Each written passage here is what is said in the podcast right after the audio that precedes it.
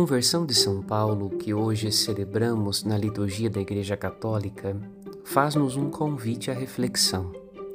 A missão da Igreja fundada por Jesus é anunciar o Evangelho a toda criatura, aos homens e mulheres, sim, mas também ao mundo mineral e vegetal, biológico como um todo.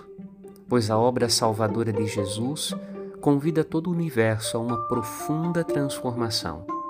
São Francisco de Assis e Santo Antônio de Paula compreenderam este mistério, voltando-se para as plantas e os animais para lhes anunciar o Evangelho, quando as pessoas se fechavam para escutar a voz de Deus.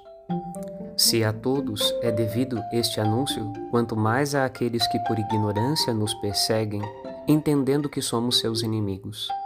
São Paulo considerava os cristãos seus inimigos mas na verdade perseguia-os em busca de compreendê-los, aos cristãos e a Jesus Cristo.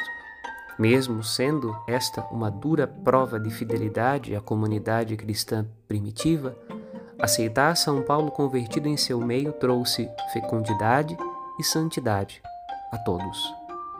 Meditemos. Padre Rodolfo